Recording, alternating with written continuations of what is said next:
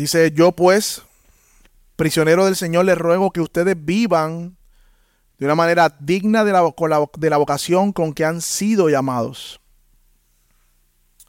Que vivan con toda humildad y mansedumbre, con paciencia, soportándose unos a otros en amor, esforzándose por preservar la unidad del Espíritu en el vínculo de la paz. Hay un solo cuerpo y un solo Espíritu, así también así como también ustedes fueron llamados a una misma esperanza de su vocación.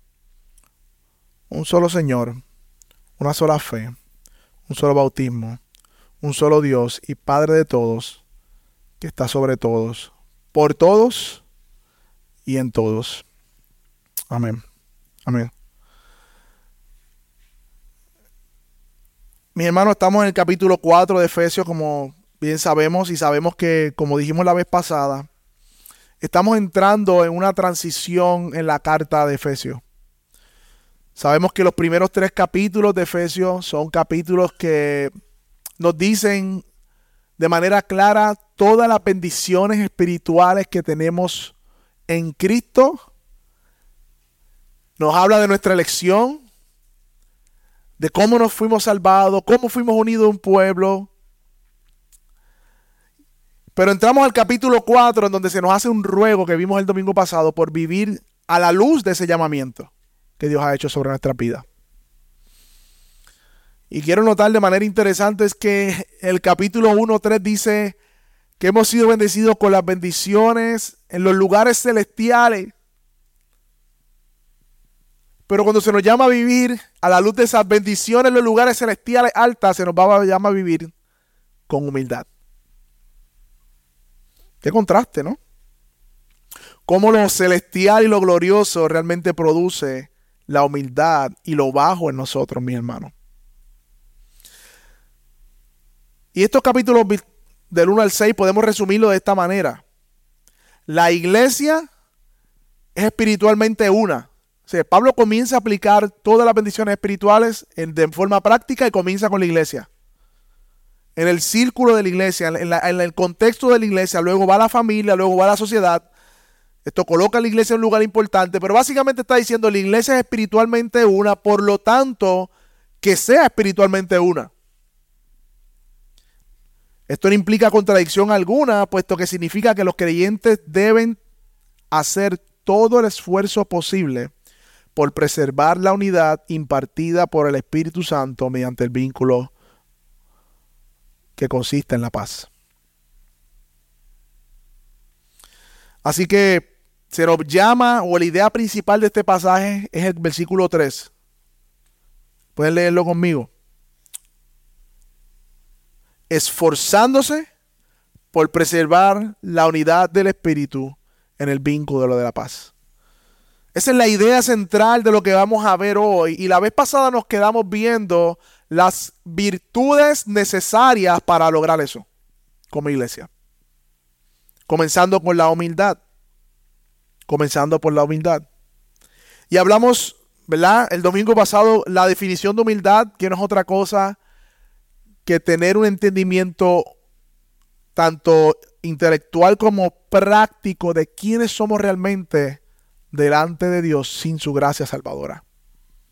Si nosotros vivimos en consecuencia a la doctrina que creemos que merecemos el infierno por nuestros pecados, seremos personas humildes. Seremos personas humildes. Pero no lo sabemos, pero no vivimos en consecuencia. Así que vimos la definición de humildad, aunque hoy vamos a hablar un poco más de eso, pero también vimos el obstáculo más grande de la humildad y cómo se manifiesta, que es el orgullo. Y hablamos de diferentes manifestaciones del orgullo en nuestra vida que es lo opuesto a la humildad. Y hoy vamos a ver, mis hermanos, la segunda parte de esas virtudes necesarias para preservar la unidad del espíritu. Así que son cinco puntos solamente hoy. Aquellos que están haciendo notas pueden hacer sus notas. En primer lugar, vamos a ver un llamado al tener la actitud humilde. Vimos la definición y lo que no es, pero hoy vamos a ver el llamado a tener una actitud humilde. Hoy vamos a ver también, en segundo lugar, formas en que podemos cultivar la humildad. Forma en que podemos cultivar la humildad. En tercer lugar vamos a ver la mansedumbre, que es el fruto de la humildad. Vamos a ver el mandato de soportarnos con paciencia en amor. Y finalmente el llamado de esforzar por guardar la unidad del Espíritu. Así que veamos en primer lugar un llamado a tener una actitud humilde. Capítulo 4, versículo 2, que dice, que vivan con toda humildad y mansedumbre, con paciencia, soportándose unos a otros con amor. Y mis hermanos, este no es el único pasaje que nos llama y nos invita a que vivamos con toda humildad. Colosenses 3.12 dice, vestíos pues, 3.12, como escogido de Dios, santo, amado, de entrañable misericordia, de humildad, de mansedumbre, de paciencia. Hay otro pasaje en Pedro cuando él habla a los jóvenes, le dice, revístanse de toda humildad. Primera de Pedro 5.5. Revístanse de toda humildad. Así que la Biblia está llena de pasajes, y no solamente pasajes, sino estímulos para que el hombre busque lo que es la humildad. Puede anotar algunos de estos pasajes si desea. Job 22, 29, mira cómo la Biblia nos estimula a, llevar a ser humildes. Dice Job 22, 29 que Dios salvará al humilde de ojos. Dios salvará al humilde de ojos. Salmo 138, 6 dice que el Señor atiende al humilde. Salmo 138, 6, el Señor atiende al humilde. Isaías 57, 15, que Él habita con el quebrantado y humilde de espíritu. Algunos de estos los vimos la vez pasada. Mateo 11, 29 dice que el humilde hallará descanso para su alma. Cuando Jesús le dice, aprendan de mí que soy manso y humilde. ¿Y qué dice? Hallaréis descanso para su alma. Según de Corintios 7:6 dice que, pero Dios consuela a los humildes. Segunda de Corintios 7:6. En Mateo 5 vemos también la bienaventuranza que es bienaventurado el hombre que es pobre de espíritu, una cualidad exaltada por Dios, es bienaventurado. Así que, mis hermanos, cultivar una actitud humilde no es algo opcional para el creyente. No es algo opcional. Primero que se nos manda y segundo que la Biblia nos estimula a hacerlo, como acabamos de ver. Pero el problema es obvio, mis hermanos, el problema es obvio. Nosotros en nuestra naturaleza caída, no redimida, no somos humildes. No lo somos, mis hermanos. De hecho, vivimos en un mundo que promueve lo contrario. Promueve lo contrario a la humildad, promueve la altivez, el orgullo y el egoísmo. Eso es lo que promueve el mundo, eh, promueve el mundo en que vivimos. Entonces, esa influencia del mundo, esa influencia de la carne, nos hace, nos lleva a tener una alta opinión de nosotros mismos, nos lleva a anteponer nuestro bien y las preferencias que antes que los demás y nos lleva, mis hermanos, a no gustar reconocer, a no, a no gustarnos reconocer cuando estamos mal. Qué difícil se nos hace reconocer cuando estamos mal. Qué difícil se nos hace. Ahí usted se da cuenta que nuestra naturaleza es caída. Y que todavía debemos ser redimidos del pecado que, que aún mora en nuestro cuerpo. Y debemos preguntarnos por qué parecería ser que la humildad no es algo que estemos buscando. Porque si la Biblia nos manda a buscar la humildad, si la Biblia nos manda a ser humilde, dice que Dios acerca al humilde, ¿por qué nosotros no intencionalmente estamos buscando esa virtud de nuestra vida? Y tenemos que preguntarnos que no será porque es contraria a la actitud del mundo y, y la corriente de este mundo nos empuja hacia otra dirección. ¿Será porque estamos creyendo ideas erróneas acerca de nosotros mismos que el mundo y nuestra carne nos recomienda? Y recordemos algo, mi hermano, el diablo es padre de toda mentira.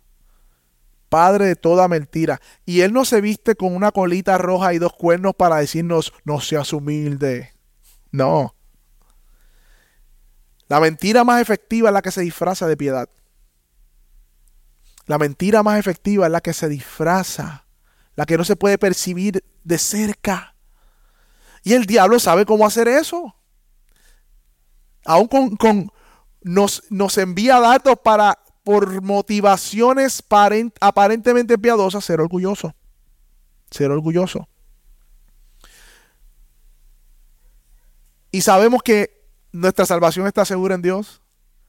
Los elegidos no van, no van a caer de la mano del Señor. Aquellos que han sido salvados no van a perder su salvación porque está en las manos del Señor, es segura.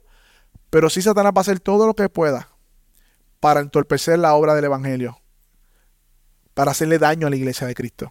Sabemos que no va a prevalecer, sabemos que las puertas del Hades no prevalecerán contra la iglesia, sabemos que la iglesia triunfará, sabemos que la victoria es nuestra, pero no seamos ignorantes, como dice Pablo. Yo no ignoro las maquinaciones, decía Pablo.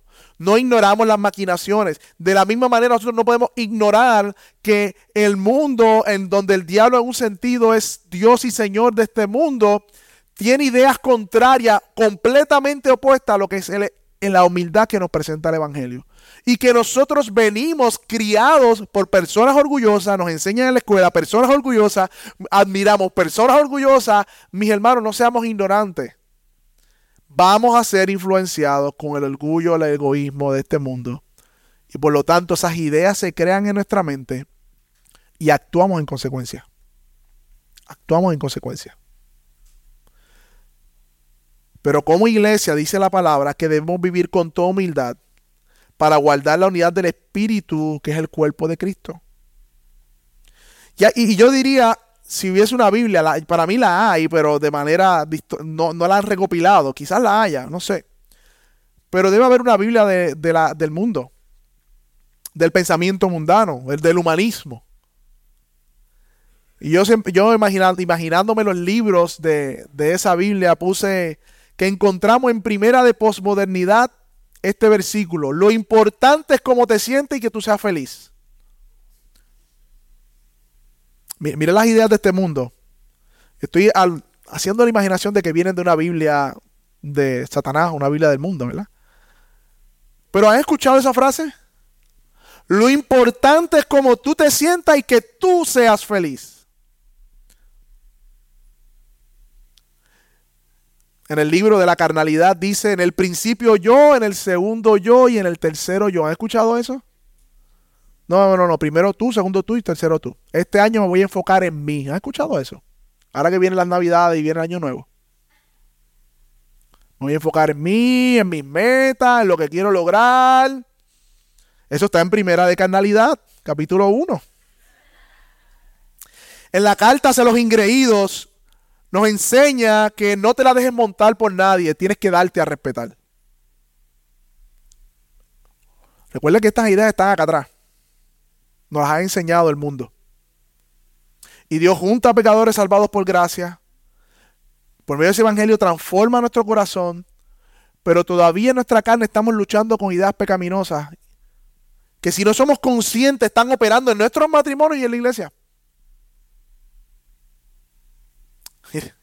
La profeta Paulina Rubio, ¿a quién le importa lo que yo haga? Yo soy así, así seguiré y nunca cambiaré. Si no le gusta, que bregue con esa. A mí me criaron así. Se ríen, pero muchos de ustedes tienen eso en sus cabezas, muchos conflictos. Él sabe para qué se casó conmigo, él sabe cómo yo era. Que bregue con esa. La epístola del egoísmo, que nada se interponga en tu camino, nos dice, y lo vemos ahí en los billboards, wow. El credo secular nos dice, haz valer tu derecho, que nadie te pisotee, que nadie te pisotee. De hecho, en la carta hacia el descarriado, mira lo que dice, si te hieren, vete de allí, tú vales más que eso. ¿Cuántos apartados el apartado, como dijo Juan Meletiche, están en los correos. ¿Cuántos apartados están en el mundo porque lo hirieron y se fueron? Ellos valen más que eso. Ellos valen más. El libro del casi cristiano, perdona pero nunca olvide.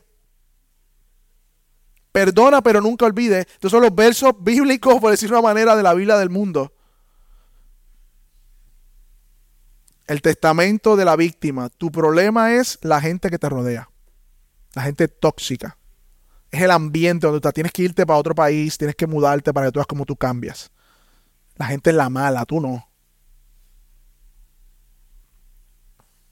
Si tú cambias tu entorno, cambiarás tú, dice ese evangelio falso. Y otra epístola de la falso apóstol dice, Dios va a engrandecerte a ti para humillar a los demás. Ese es como más espiritual. Mira José. No estuvo contigo en el desierto, pero estará contigo y no estará contigo en el palacio. Yo he escuchado esa frase en, de falsos profetas y apóstoles, apelando a la carnalidad desde un púlpito, usando la Biblia. Mi hermano, esas son las algunas ideas. Algunas ideas que y, yo las traigo porque tenemos que ser conscientes de todas las formas que se nos invita, no solamente por la carne, sino por el mundo en que vivimos, a rechazar la humildad. Y me he detenido en este tema de la humildad y la mansedumbre porque creo que es un tema providencial para mi vida primeramente y para la iglesia. Se nos invita por medio de estos versículos eh, de la mundanalidad a tener ese tipo de pensamiento y la idea es, mis hermanos, tenemos que estar conscientes de cómo estamos pensando. Tenemos que estar conscientes de dónde viene esa actitud de mi corazón. No vamos a vivir con toda humildad hasta que no hagamos eso. Porque siempre que actuamos, tomamos decisiones, vivimos de cierta manera, está siendo motivado por una idea en mi mente, un pensamiento, una forma de ver el mundo. Y por eso que Dios le dice en la carta a Romanos 12.2, no se conformen a este siglo, sino sean transformados mediante qué? La renovación del entendimiento. Mis hermanos, el Evangelio es completamente opuesto al mundo. En el Evangelio, el que sirve es el mayor. En el mundo no es así. En el Evangelio, en la muerte está la victoria. En el mundo no es así. Mira cómo dice Efesios 2, Efesios 4, 22 al, 22, al 24. En cuanto a la pasada manera de vivir, después del viejo hombre que está viciado conforme a los deseos engañosos. ¿Y cómo hago eso, Pablo? Versículo 23. Renovándonos en el espíritu de vuestra mente renovándonos en el espíritu de nuestra mente y entonces vestidos del nuevo hombre creado según Dios, que es justicia, santidad de la verdad. Mi hermano, nuestra mente donde Dios por medio de su Espíritu Santo implanta el Evangelio, que es opuesto al mundo y que está trabajando para cambiar, quitar, sacar y que nosotros participamos en ese proceso de santificación, todo ese viejo hombre con todas esas ideas que venimos a la iglesia. Y la clave está en cuán consciente tú estás de las cosas que están guiando cómo tú reaccionas. Para esto, mis hermanos, es necesario el cultivo intencional de estas virtudes. No vamos a vivir con toda humildad primero si no identificamos los principios que están detrás de cómo actuamos. Y número dos, si no cultivamos intencionalmente esa humildad. Y sin humildad no hay mansedumbre. Y sin mansedumbre no hay paciencia. Y sin paciencia no viviremos en amor. Por lo tanto, la obra de Cristo, que primariamente es a través de su iglesia, se verá afectada. Se verá afectada. Mi hermano, estamos hablando de la iglesia, la esposa de Cristo. Y yo sé que los esposos que están aquí, si alguna persona se acerca a su esposa y la amenaza o intenta hacerle daño, yo creo que usted se va a molestar mucho. Y si la toca, mi hermano, vamos a defender a nuestras esposas. ¿Cuánto más Cristo con su iglesia? ¿Cuánto más Cristo con su iglesia se quedará de brazos cruzados? Se quedará de brazos cruzados si alguien atenta contra su esposa. Él no se va a quedar de brazos cruzados. Y yo no sé tú, pero yo no quiero ser ese que atente con la esposa de Cristo. Por lo tanto, yo quiero tener un carácter humilde, yo quiero cultivar la humildad para guardar la unidad del espíritu de la iglesia. Y para eso vamos a ver en segundo lugar las formas en que podemos cultivar un carácter humilde. Ya vimos en primer lugar un llamado a tener una actitud humilde. Y ahora veremos en segundo lugar en qué forma podemos cultivar una actitud humilde. Mi hermano, vamos a Juan capítulo 13. Juan capítulo 13.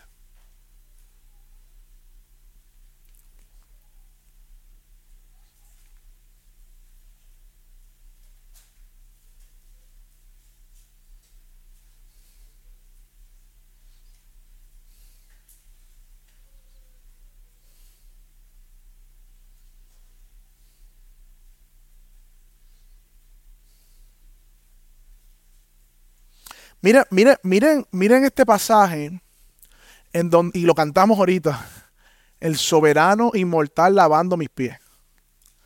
Mi hermano, este es el Dios del universo, el creador de los cielos y la tierra. Este es el Dios que con la palabra de su poder, el verbo de Dios hizo la creación, el mundo, el universo, el que habita desde la eternidad hasta la eternidad, el invencible, el inmortal, el todopoderoso. Mire lo que dice el capítulo 13 de Juan. Antes de la fiesta de la Pascua, sabiendo Jesús que había llegado su hora, había llegado para pasar de este mundo, perdóname, sabiendo Jesús que su hora había llegado para pasar de este mundo al Padre, habiendo amando a los suyos que estaban en el mundo, los amó hasta el fin. Y durante la cena, como ya el diablo había puesto en el corazón de Judas Iscariote, hijo de Simón, el que lo entregara, Jesús, y este versículo es importante, sabiendo que el Padre había puesto todas las cosas en sus manos y que Dios y que de Dios había salido y que a Dios volvía, se levantó de la cena, se quitó el manto y tomando una toalla la ciñó, luego echó agua a una vacía y comenzó a lavar los pies de sus discípulos y secárselos con una toalla que tenía ceñida.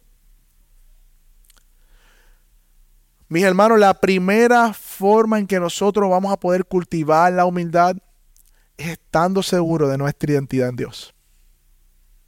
Me encanta ese pasaje. Porque dice que Jesús sabía que del Padre venía y hacia Él iba. Estaba seguro y claro de la identidad y del amor de su Padre. ¿Sabes qué hizo eso? Llevarlo a servir, a hacer la, la tarea más humillante de aquel tiempo que le hacían los esclavos, secar los pies de los discípulos. Nuestra falta de humildad viene por una falta de identidad, porque nos, no, nos, no entendemos que hemos sido aceptados por el Padre y que Él nos ama, que nos ha elegido, que somos sus hijos y que vamos hacia Él y por lo tanto buscamos en otras cosas creadas buscar el sentido, el propósito de la vida y para eso entonces rechazamos la humildad y buscamos la aceptación y darnos a respetar. Pero cuando nosotros somos, sabemos quiénes somos y hacia dónde vamos y, de, y, cómo Dios nos ha amado y sabemos nuestra identidad, eso nos va a proveer las, la, la actitud correcta para humillarnos y vivir en humildad. Así que en primer lugar, para cultivar la humildad tenemos que saber cuál es nuestra identidad. En segundo lugar, para cultivar la humildad, tenemos que decir que la verdadera humildad no crecerá sin el Espíritu Santo, que es la fuente de nuestra santificación. Así como una planta no crece sin semilla, asimismo no crecerá la humildad sin el Espíritu Santo. De hecho, la verdadera humildad comienza en nuestra vida, mis hermanos, en el momento que el Espíritu Santo nos regenera, miramos la santidad de Dios vemos nuestro pecado y decimos, Dios, perdónanos, sálvame. Ahí comienza la verdadera humildad. Así que si hay una visita en medio nuestro que aún no se ha humillado ante el Dios Santo reconociendo sus pecados, no importa cuánta apariencia de humildad hay en tu vida, no hay humildad ante Dios. La verdadera humildad es reconocer nuestros pecados y clamar por salvación. Pero ese mismo evangelio que nos salvó es el mismo evangelio que nos hace crecer en humildad. Es el mismo evangelio. No es que venimos a Cristo reconociendo nuestra miseria, nuestros pecados, confiando en Él para salvarnos y ya, y después camino yo en adelante. No, esa misma experiencia es la misma que informa nuestra vida cristiana. Y crecemos en humildad cuando intencionalmente recordamos el Evangelio. Estamos viendo la forma en que podemos cultivar un carácter humilde. En primer lugar, teniendo nuestra identidad en Dios. En segundo lugar, recordando el Evangelio todos los días de nuestra vida. ¿Quiénes somos sin Cristo? ¿Qué hizo Cristo en mi lugar? Y todas las bendiciones que tengo en Él. Otra manera en que nosotros cultivamos la humildad, mis hermanos, a los creyentes que estamos aquí exponiéndonos todos nuestros días a los medios de gracia que Él nos ha dado. No hay otro camino, mis hermanos. Porque si el mundo nos predica sus versículos bíblicos a través del entretenimiento, la prensa, las redes sociales, todo lo que el mundo hace para predicarnos ese falso evangelio de mentira, que se mete en nuestra cabeza por lo que oímos y vemos, por los sentidos, la única manera de perseverar en la humildad es perseverando en oración, en lectura de las escrituras y en la comunión con los santos. Mi hermano, esto es un, un refugio. La iglesia es un refugio. Los santos son un refugio que Dios nos da del mundo que nos empuja hacia el pecado. Mi hermano, la oración es un acto de humillación, es reconocer que nada podemos hacer sin el Señor. Por lo tanto, la oración nos lleva a cultivar la humildad. La verdadera oración, no la hipócrita, sino el que verdaderamente reconoce y está necesitado y desesperado en medio de la oración. La lectura y la meditación de la palabra, mis hermanos, nos ayuda a cultivar la humildad, porque nos quita la idea de este mundo y nos pone la mente de Cristo, como cantábamos ahorita. Disponer nuestros corazones regularmente a la palabra, a las escrituras, a la meditación de la misma, al carácter de Cristo, a los atributos de Dios, mis hermanos. Eso nos ayuda a cultivar la humildad. Eso nos lleva a cultivar la humildad. La comunión con los santos. Ponemos en función y a prueba, mis hermanos, la humildad. Dios nos da contextos para ser humildes. Y en primer lugar el matrimonio, pero en segundo lugar también la comunidad de fe. Quémame y vivir el cristianismo en el aislamiento. Allá tú y yo acá. De hecho, todo, todo, el fruto del Espíritu tiene que ver con relaciones con otros. Amor, gozo, paz, paciencia, benignidad, fe, mansedumbre, templanza, dominio propio. ¿Cómo vas a ejercitar el fruto del Espíritu en tu vida viviendo en aislamiento? Por eso la comunidad de los santos es un buen contexto donde Dios va a probar tu carácter y tu corazón para que sea, tenga un carácter humilde. Otra forma de cultivar la humildad, mis hermanos, es siendo intencionales en montarnos vulnerables. Sea intencional en eso. Naturalmente le huimos a la vulnerabilidad. Naturalmente nos queremos presentar como figuras terminadas, personas que saben, personas que tienen todo bajo control. ¿Cómo estás? Súper bien, gracias a Dios. Y muy difícilmente hablamos, y no estoy diciendo que con todo el que hable vas a abrir toda tu vulnerabilidad, vulnerabilidad, sino que lo, aquellas hermanos y hermanas que Dios te ha dado en Cristo, que hay unas confianzas. El mismo Señor tenía un grupo más cercano de discípulos. Dios las ha provisto para eso. Sé vulnerable. ¿Qué es vulnerable? Reconocer que también estás quebrado. Es una forma de matar el orgullo que no tienes todo bajo control, que no todo está sujeto. Habla de tu flaqueza, de tus luchas, de tus debilidades. Eso es una forma de cultivar la humildad. Y no para dar una falsa impresión de la humildad, porque aquí hasta el orgullo se mete. El orgullo se mete aún cuando estamos haciendo un ejercicio de humildad para aparentar piedad porque soy más vulnerable que tú. Hasta ese nivel, mi hermano. Para que vean cómo es el pecado. Cuidado con esa falsa humildad. Cuidado con esa falsa humildad. ¿Sabes cómo cultivamos la humildad, mis hermanos? Dios no va a dar conflicto para que seamos prontos para perdonar. Prontos. Y así cultivamos la humildad. Siendo prontos a perdonar. No como el versículo que leímos ahorita del mundo, sino que seamos prontos a perdonar de corazón. No perdonamos a otros porque o somos tardos en perdonar, aguantamos el perdón porque tenemos una opinión muy alta de nosotros mismos y queremos hacer sufrir a la persona. Realmente estamos dando daño a nosotros mismos. Pero retenemos el perdón porque creemos que estamos castigando al otro. ¿Sabes cómo cultivamos la humildad, mis hermanos? Escondiendo tus virtudes y apuntando la luz hacia otro. Busca intencionalmente no llamar la atención sobre ti mismo, sino sobre los demás. Sal de contextos donde puedas ser tentado a la falta de humildad. Hay unos contextos donde podemos ser más tentados. Cuidado con esos contextos. De hecho, la persona humilde se le hace difícil verbalizar el apreciar a otros o lo bien que hace otra persona. Verbaliza lo bien que hace otra persona y evita la crítica. Evita la crítica, así cultivas la humildad. ¿Sabes cómo cultivamos la humildad? Sirviendo a otros. Sirviendo a otros. Sirve, sirve y mira a Cristo y espera de Él su recompensa. No sirviendo para el ojo, sino para Cristo.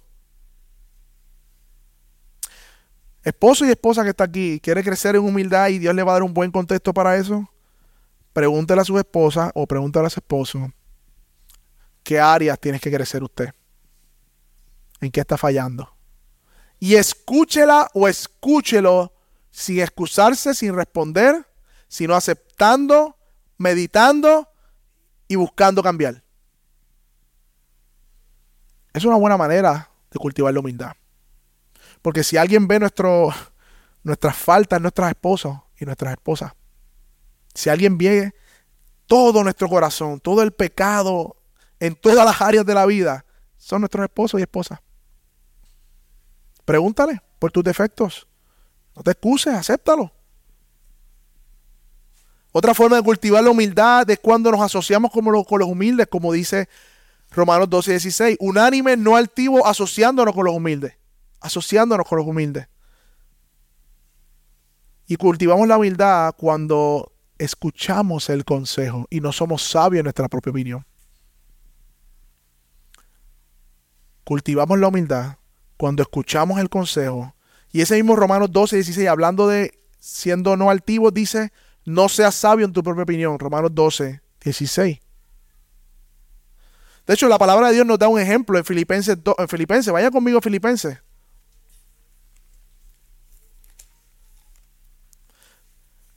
Filipenses, capítulo 2.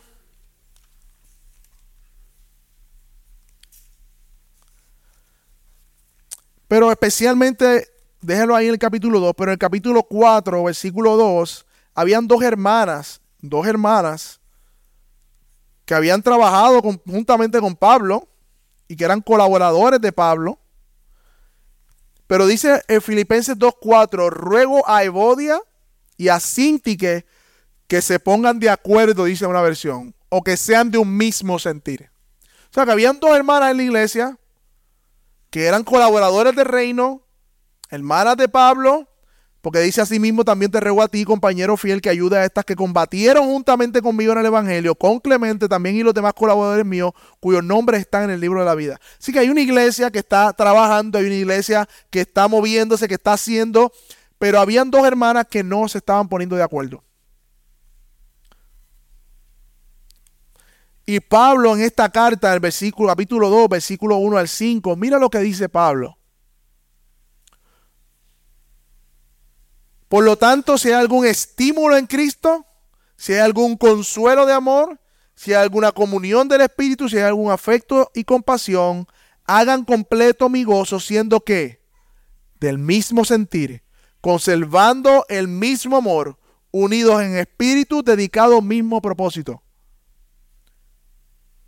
¿Cómo vamos a hacer eso, Pablo? ¿Cómo, cómo, cómo podemos cultivar la humildad, un, un carácter humilde? Pues bueno, el versículo 3 nos da la contestación.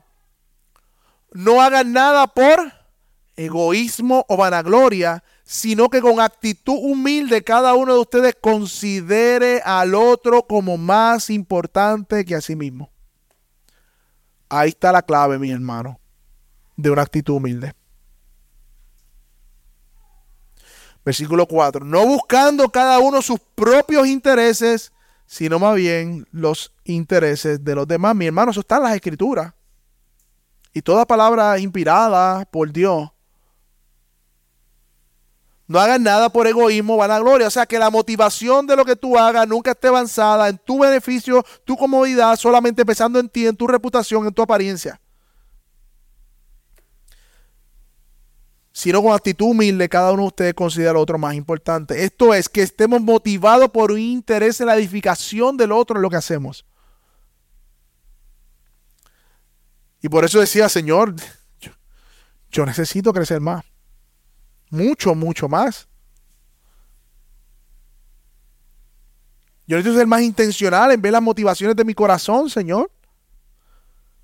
¿Acaso yo estaré buscando mis propios intereses en, en este tiempo, Señor, en, en cuando hay una diferencia con algún hermano, cuando no pensamos igual.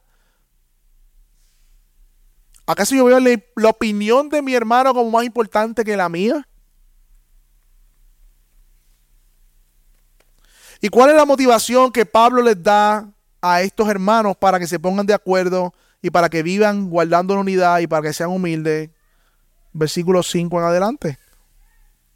Versículo 5 en adelante. ¿Qué dice mi hermano? Que tengan el mismo sentir que hubo también quien? Cristo Jesús. El Evangelio. Pablo pone el Evangelio como la motivación por la cual nosotros debemos tener un mismo sentir, considerar al otro como más importante, no buscar nuestros propios beneficios, porque es en el Evangelio que vemos a Cristo Jesús, que existía en forma de Dios, no consideró ser igual a Dios como cosa que aferrarse, sino que se despojó a sí mismo, tomando forma de siervo, haciendo semejante a los hombres. Y hallándose en esa condición de hombre, se humilló a sí mismo, como leímos en Juan 13, él haciéndose obediente hasta la muerte y muerte de cruz. En la cruz morían los ladrones, los malditos de Dios. Él se hizo maldición por nosotros. Y ese es el mismo principio que debe guiar nuestras relaciones, mis hermanos. Y la pregunta es si estamos ahí.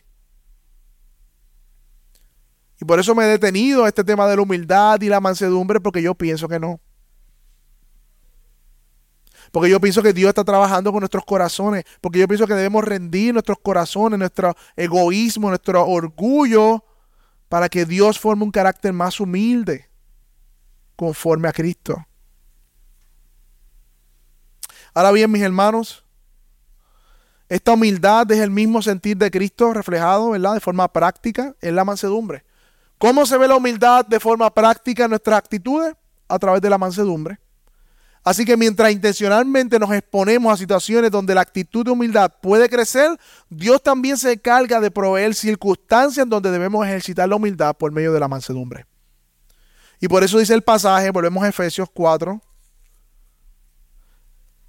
versículo 2, que vivan con toda humildad y mansedumbre. La humildad y la mansedumbre son inseparables. Así que en tercer lugar veremos la mansedumbre como el fruto de la humildad. Dice que la mansedumbre es, en primer lugar, un fruto del Espíritu. La mansedumbre es un fruto del Espíritu.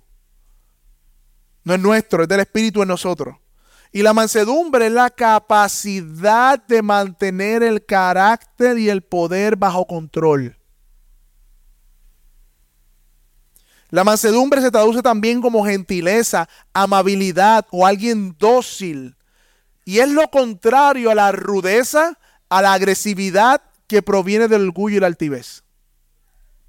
Eso es la, esa es la mansedumbre. Ahora bien, una persona mansa no es un menso. Cuidado con eso, mis hermanos. Sino que es una persona capaz de dominarse a sí mismo y que sabe cómo usar la fuerza para los propósitos de Dios y no los suyos. La mansedumbre no nos lleva a defendernos a nosotros mismos, ni a vengarnos, ni a tomar en nosotros, ¿verdad? Para justificarnos. No, mis hermanos, sino que todo lo contrario. Cuando actúa, actúa por la gloria de Dios, no la nuestra. Dice que Moisés fue el hombre más manso sobre la faz de la tierra. La, la palabra dice eso. De hecho, ¿cuántas quejas del pueblo de Israel contra el liderazgo de Moisés? ¿Cuánto mal hablaron de él? ¿Cuánto se rebelaron la rebelión de Coré? Le dijeron, no, no, no, tú no eres líder, nada. Yo, Coré, se rebeló con todo. Yo, yo, quería tomar el liderato. Miriam, la hermana de Aarón, habló mal de Moisés. Y dice la palabra que la persona más No vemos ni un versículo que haya tomado venganza en sí mismo. Él iba a Dios y oraba. Ahora bien, cuando Dios le da los diez mandamientos, y baja del monte y ve al pueblo levantando un becerro diciendo, este es el Dios que nos sacó de Egipto, vemos al hombre manso que coge esos diez mandamientos, los tira contra el piso y coge a esa, ese becerro de oro, lo disluye en agua y se los hace beber y después dice, ¿quién está con nosotros? ¿quién está con ellos? Y hubo una matanza allí. Por el nombre de Cristo o de Dios. Por la gloria de Dios. No por Él sino porque el Dios que sacó a Israel de Egipto estaba haciendo su nombre manchado porque esta gente le atribuyó la gloria a Dios a un becerro de oro. Y ese es el hombre más manso de la tierra, dice Dios. ¿Ven la mansedumbre? ¿Y qué tal de Jesús? Dice, yo soy manso y humilde. No se defendió. De hecho, en la cruz él dijo que, perdónalos que no saben lo que hacen. Intentaban apedrearlo, tenía que salir corriendo, huía, lo, criticaron, lo, lo, vituperaron, latigaron. Él no se defendió, él enmudeció como cordero, pero cuando fue al templo, a la casa de su padre, y vio que la estaban convirtiendo en una cueva de ladrones que hizo el Señor Jesús. Viró las mesas, sacó a todos. La casa de mi padre será llamada casa de oración. Así que el manso no es un menso, el manso tiene el poder bajo control y usa ese poder que Dios le ha dado para la gloria de Dios, no para su propia gloria. Y hay muchos pasajes que hablan de la mansedumbre. 1 Corintios 3.2 igualmente de humildad y de mansedumbre. 1 Timoteo 6.11. Y mira qué interesante este. Antes que diga, pelea la buena batalla de la fe, dice que nosotros debemos buscar la justicia, la piedad, la fe, el amor, la paciencia, la mansedumbre. Y luego dice, pelea la buena batalla de la fe.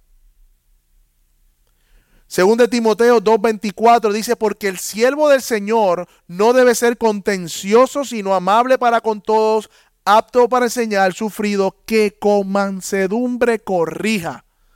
Un manso no es que no hace corrección, hace corrección, pero con mansedumbre con un espíritu dócil, que corrija a los que se oponen. Para corregir hay que tener carácter. Pero no estamos hablando de una corrección violenta que degrada a la persona, que se impone, no, sino una corrección mansa. Pero hay corrección. Vayan conmigo a Santiago 3:13. Porque esto es bien importante. De hecho, la sabiduría está ligada a la mansedumbre. Santiago 3:13.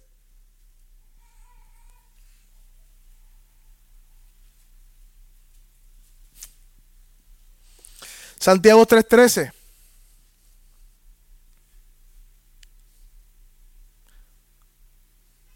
Dice la palabra de Dios. ¿Quién es sabio y entendido entre vosotros? Muestre, muéstralo por la buena conducta sus obras en sabia mansedumbre. En sabia mansedumbre. A lo contrario que es, pero si tienen celos amargos y contención en su corazón, no jactéis ni mintáis contra la verdad, porque esta sabiduría no desciende de lo alto, sino que es terrenal, animal y diabólica. Porque donde hay celos y contención hay perturbación y toda obra perversa. Versículo 17. Pero la sabiduría, hablando de la sabia mansedumbre, que es de lo alto es primeramente que pura, después pacífica, amable, benigna, llena de misericordia y de buenos frutos sin incertidumbre ni hipocresía. El fruto de justicia que se siembra con la paz para aquellos que hacen la paz. Cuando hay dificultades entre los hermanos, entre las parejas, la mansedumbre es esencial para la restauración. Sin mansedumbre no habrá restauración. Todo lo contrario, contención, celo, envidia, pleito. Hermanos, somos llamados a ser hombres y mujeres mansos y humildes y que mucho necesitamos crecer en mansedumbre. Que mucho necesitamos crecer en mansedumbre. Gloria a Dios por nuestro Señor Jesucristo que era manso y humilde. Y que ahora estamos en Cristo y quien nos representa ante el trono de la gracia es nuestro Señor Jesucristo. Porque si somos honestos, nosotros no somos mansos y humildes. No hemos sido mansos y humildes muchas veces. Ahora bien, esta mansedumbre se ve en el cultivo o en la paciencia. Y ahí sigue diciendo el versículo. Volvemos a Efesios 4.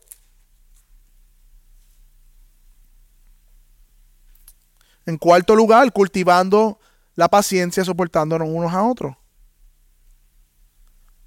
Versículo 3, 2. Dice que vivan con toda humildad y mansedumbre, con paciencia, soportándose unos a otros en amor. Mis hermanos, en papel y en teoría todo es perfecto. Pero cuando empieza la práctica de cada una de estas virtudes, es que viene el, el trancazo.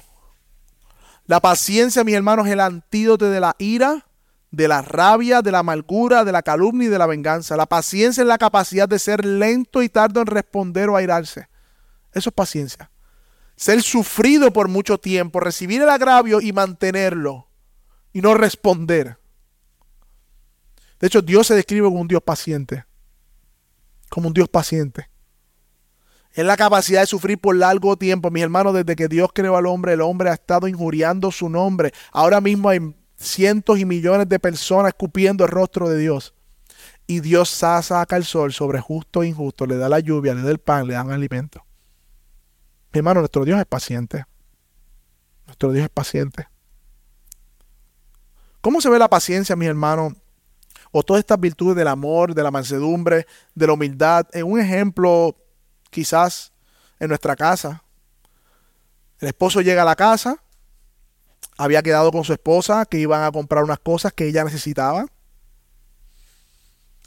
De hecho, any similarity to real life is pure coincidence. Así decía un profesor, así como ese acento también. Cualquier similaridad a su vida real es pura coincidencia. El esposo llega a la casa, habían quedado que iban a comprar unas cosas que necesitaba ella, su esposa, y ya habían cambiado los planes dos veces en semanas pasadas y no pudieron comprarla. Y hoy al fin parecía que iba a ser un día en donde se iban a comprarle, ella necesita. Pero el esposo se le olvidó decirle que había hecho un compromiso.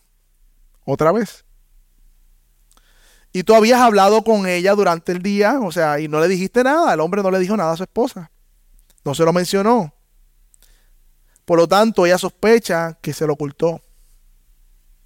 Entonces, a la mujer, a la esposa, le empieza a subir el coraje por los pies. No es la primera vez que lo hace. Y comienza a pensar que es un desconsiderado. Y comienza a venir memoria, ¿te acuerdas de la semana anterior? Que él pareció mostrar más interés por algo de él que por lo tuyo. De hecho, hasta cambió los planes de él para buscar lo que él necesitaba, pero ahora porque era un asunto tuyo parece ser que es más lento o no le interesa. Hay menos diligencia. Y en este punto el corazón de la esposa comienza a endurecerse.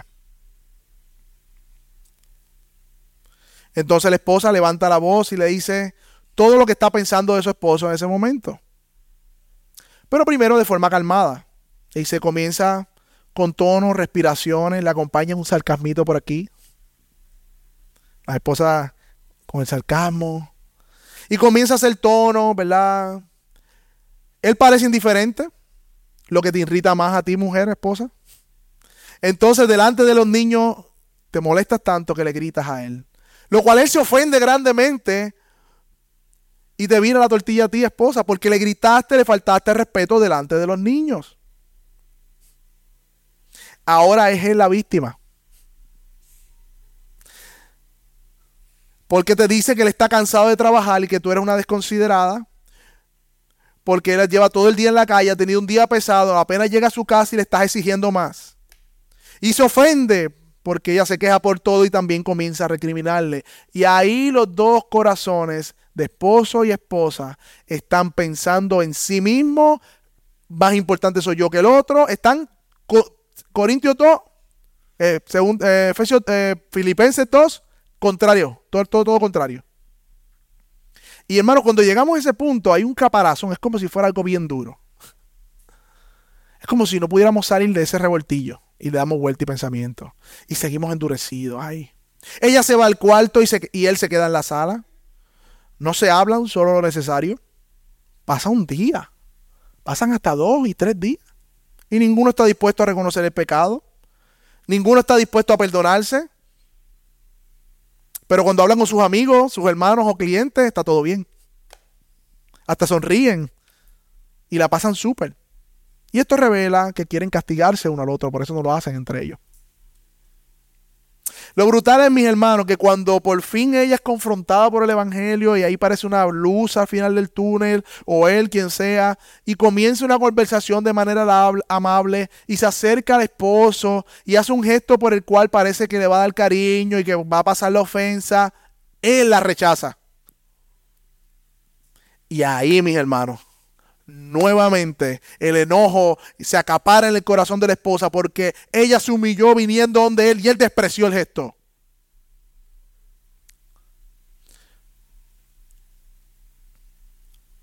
Y ahí donde la paciencia se muestra especialmente, si somos pacientes o no. Ahí nos damos cuenta que somos así de pacientes, que somos así de manso y de humilde. Que cuando nos sentimos ofendidos es como entramos en un el modo guerra y sacarnos de ahí, mis hermanos. Sacarnos de ahí. Es el Evangelio que nos puede sacar de ahí. Es cultivando lo que hicimos ahorita, recordar el Evangelio, es humillarnos, es reconocer que yo no soy nada sin Dios, que yo no tengo nada que demandar. Es lo que dice Filipense, poner la, la, persona y sus intereses como más importante. Ahí, mis hermanos, está el, tranque del juego. Y es ahí donde quiero retarlos a ustedes, mis hermanos. Y esto pasa a nivel de matrimonio, esto pasa a nivel de iglesia, esto pasa en todos los contextos en el trabajo, mis hermanos. Es ahí donde somos llamados a ser cristianos. Es ahí. Aquí cualquiera, mis hermanos, es cristiano. Aquí nos sonreímos, nos saludamos y seguimos caminando y nos llamamos. ¿Qué estás haciendo? ¿Estás leyendo? ¡Súper! Y cuando llegue ese trancazo, ahí es que somos llamados a humillarnos. Y eso no va a suceder en la carne, mis hermanos. Eso estamos diciendo que la mansedumbre es un fruto del Espíritu, que la paciencia es un fruto del Espíritu, mi hermano. Y trae este ejemplo, ¿verdad? Simplemente como un ejemplo. Pero es lo que sucede en muchas de nuestras relaciones. Entre parejas, entre amigos, entre hermanos, entre padre e hijo. You name it. You name it. Es ahí que somos llamados a mostrar estas virtudes, mi hermano y aún más en la iglesia, que es la comunidad de fe que Dios nos ha dado. Por lo tanto, veremos en último lugar esforzándonos por preservar la unidad. Esta palabra esforzándonos por preservar la unidad, como dice el versículo 3, quiere decir un esfuerzo intencional. Eso quiere decir que hay lucha, que es trabajoso, pero que somos llamados a hacerlo. Somos llamados a matar nuestro orgullo, a pisarlo es duro, mis hermanos, es duro, pero tenemos que estar conscientes, mis hermanos, que ese es el llamado que Dios nos hace hoy. Ese es el llamado que Dios nos hace hoy. Dios nos llama a trabajar con esfuerzo por preservar la unidad del espíritu que ha sido dada a la iglesia, mis hermanos. Y recuerda, dice ese contexto del matrimonio, pero igualmente estamos hablando del contexto de la iglesia, mis hermanos. Aquí vamos a tener opiniones diferentes, aquí vamos a tener posturas o puntos de vista distintos, aquí vamos a tener eh, alegría, eh, gozo, pero vamos a tener momentos de tensión. ¿Qué vamos a hacer? ¿Cómo vamos a actuar cuando somos disciplinados? ¿Cómo vamos a actuar cuando somos reprendidos? ¿Cómo vamos a actuar cuando hay diferencia, mis hermanos? La Biblia nos dice cómo debemos hacerlo. La escritura no nos deja sin instrucción. Y mira cómo termina este verso. Dice en el vínculo de la paz. En el vínculo de la paz.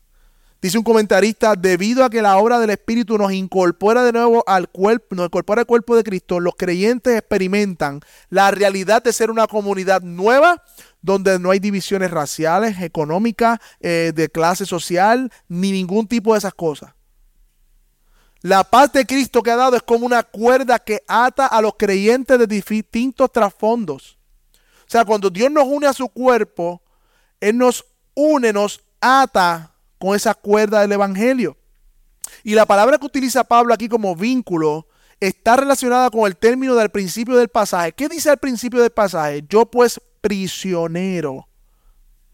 O sea que Pablo cuando dice prisionero, habla de cadenas, de amarrar, está haciendo una alusión de así como yo estoy amarrado al oficial y no puedo salir y estoy atado a él, de la misma manera el Espíritu Santo amarra a los creyentes y nosotros somos llamados a guardar ese vínculo, a que se mantenga unido, porque sin guardar ese vínculo no hay crecimiento, no hay santidad, no hay evangelio y no hay testimonio de Dios en el mundo que sean uno para que el mundo sepa que tú me enviaste, dice Juan 17.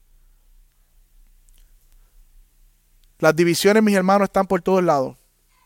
En las escuelas, las universidades, en la política, en cualquier esfera, en la familia. Pero la iglesia es distinta al mundo y a cada una de esas esferas. Y la distinción es que ese cuerpo de creyentes viene a ser uno por Cristo y se esfuerza por guardar ese vínculo. Y eso da testimonio al mundo de que el Evangelio es un mensaje verdadero y que Cristo es el Señor.